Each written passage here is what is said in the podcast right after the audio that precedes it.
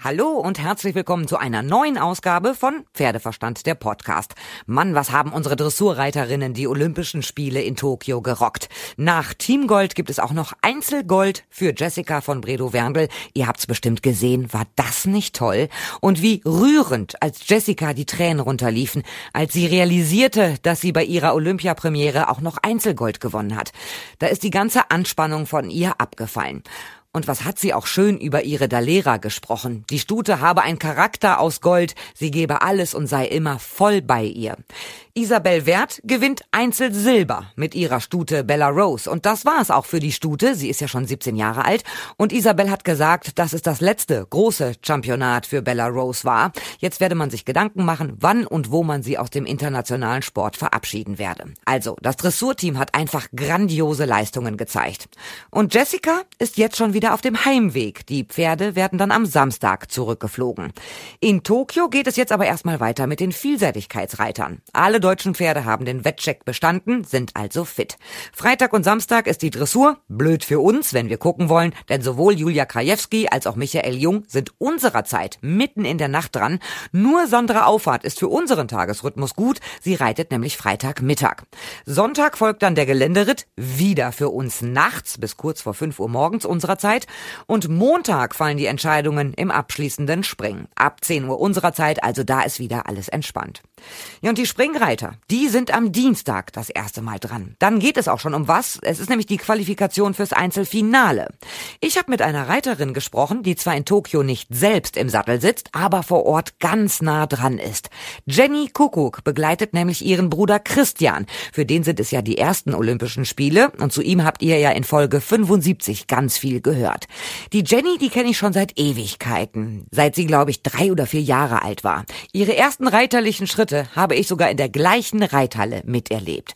Und wie Jenny die Stimmung vor Ort in Tokio erlebt, was die Geschwister alles machen, bevor die Wettkämpfe starten, ob Christian nervöser wird und viel mehr, auch zu einem ganz besonderen Geschwisterpaar, hört ihr jetzt. Am Telefon ist jetzt Jennifer Jenny Kuckuck. Herzlich willkommen. Du kannst dich noch an mich erinnern, ne? Ich kann mich auf jeden Fall noch an dich erinnern und freue mich sehr, dass wir mal wieder miteinander quatschen. ja, ich find's auch total super.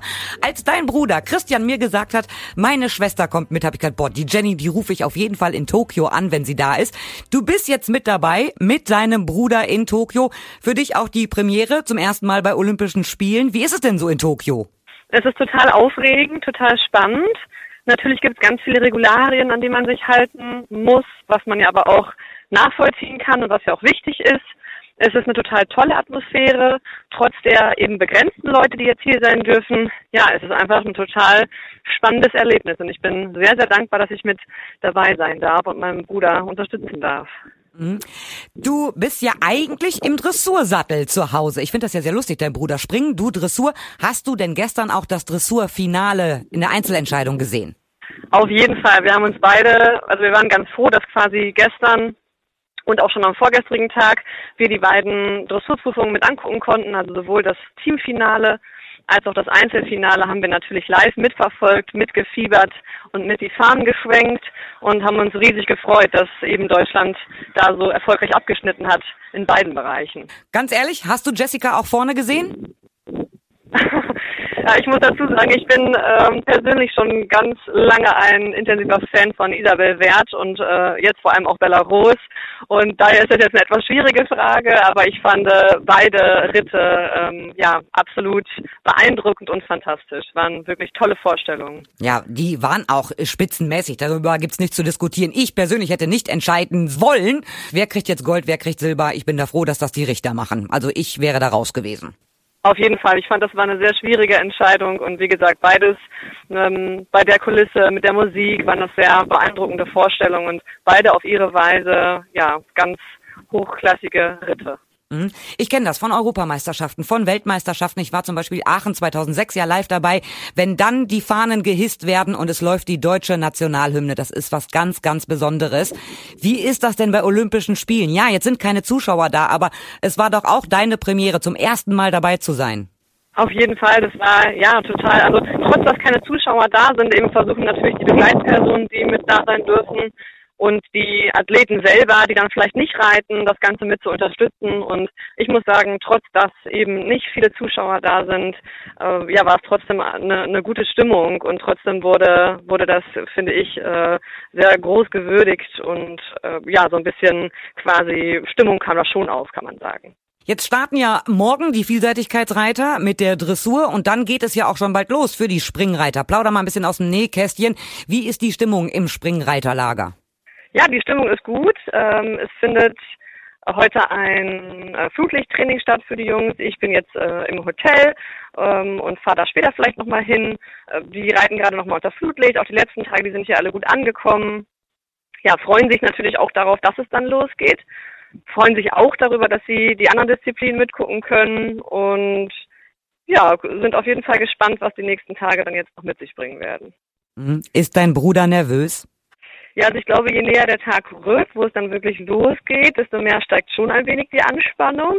Er redet da dann nicht so viel drüber, aber ich glaube schon, dass da so eine kleine Anspannung da ist und ja, er sich trotzdem aber auch eben freut, wenn es losgeht und jetzt in den Tagen sich darauf konzentriert, alles gut vorzubereiten, Mumbai gut in Schuss zu halten und dann mit guter Energie und Vorbereitung an den Start gehen zu können. Inwieweit kannst du denn jetzt Christian unterstützen da vor Ort? Abgesehen davon, dass du sagst, hey, Bruderherz, es geht schon irgendwie, du, du machst das schon.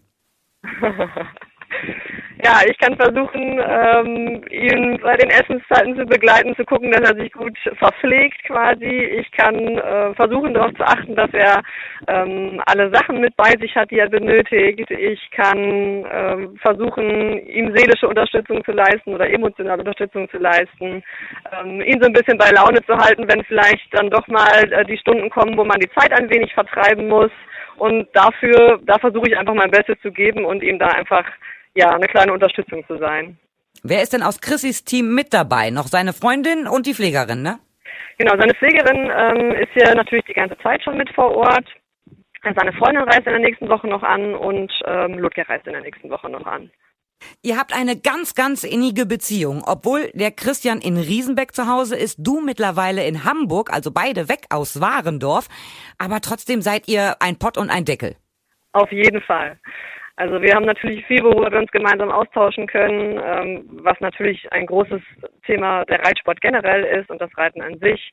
Ähm, aber eben auch neben dem Reiten wissen wir beide, dass noch andere Dinge im Leben total wichtig sind und da sind wir sehr verbunden und darüber bin ich auch super, super happy. Reitest du selber eigentlich noch oder hast du neben dem Beruf jetzt gar keine Zeit mehr dazu?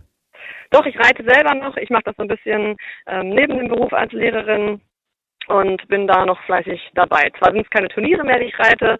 Ich hatte ja meine Trainerscheine gemacht und mich dann so ein bisschen auf den Bereich konzentriert. Ähm, und das Reiten darf aber einfach auch nicht fehlen. Und von daher bin ich da so ähm, auf jeden Fall noch regelmäßig dabei. Mhm. Du hast die Trainer A, B und C Lizenz sogar. Alle drei. Ja, genau. und hast du viele Reitschüler? Ähm, ja, es ist so über die Zeit jetzt ein bisschen weniger geworden, aufgrund dessen, dass der Job dann einfach auch so ein bisschen intensiver geworden ist. Ähm, aber so ein paar sind noch da. Das ist super. Jenny, ich habe mich so gefreut, mit dir mal wieder zu sprechen. Ich drücke euch ganz, ganz fest die Daumen in Tokio. Knuddel mal deinen Bruder von uns, von der ganzen Heimatfraktion sozusagen. Und wir, ja, wir drücken euch die Daumen. Macht das Beste draus. Ganz lieben Dank, das werde ich auf jeden Fall machen. Ich werde ihn fest in den Arm nehmen. Ja, und sende auch von uns ganz liebe Grüße an alle aus Tokio, vor allem an die Familie und an Freunde und an Partner, PartnerInnen. Und ja, schön, dass es geklappt hat. Ich habe mich total gefreut, mal wieder mit dir quatschen zu können. Und ähm, wünsche auch euch in Deutschland, dass alle gesund bleiben und alles Gute. Also das war soweit erstmal wieder von mir. Ich halte euch natürlich weiter auf dem Laufenden. Guckt auch gerne mal auf meine Instagram-Seite. Da gibt es alle wichtigen Neuigkeiten immer in den Stories. Und ihr könnt mir schreiben über pferdeverstand.podcastfabrik.de, über die Facebook-Seite oder über Instagram. Und ich hoffe, dass ihr auch beim nächsten Mal wieder dabei seid, wenn es heißt Pferdeverstand, der Podcast.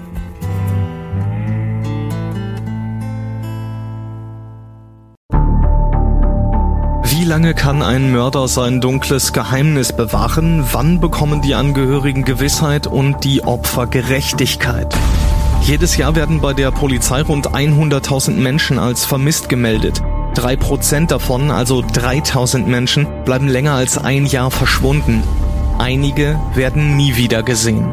Seit gut drei Jahren arbeitet die Polizei in NRW mit sogenannten Cold Case Units. Das sind Abteilungen, die wirklich nur damit beschäftigt sind, Mordfälle zu bearbeiten, die teilweise seit Jahrzehnten ungeklärt sind. Ich bin Mike Mattis, Radioredakteur und News Anchor und ich spreche mit Ermittlern über diese Fälle. In meinem Podcast Licht ins Dunkel, Cold Cases und ungeklärte Vermisstenfälle von hier beleuchten wir gemeinsam mit Profilern, Staatsanwälten und Mordermittlern Cold Cases und ungeklärte Vermisstenfälle aus ganz Deutschland. Immer in der Hoffnung, dass Angehörige endlich Gewissheit und die Opfer Gerechtigkeit bekommen. Licht ins Dunkel.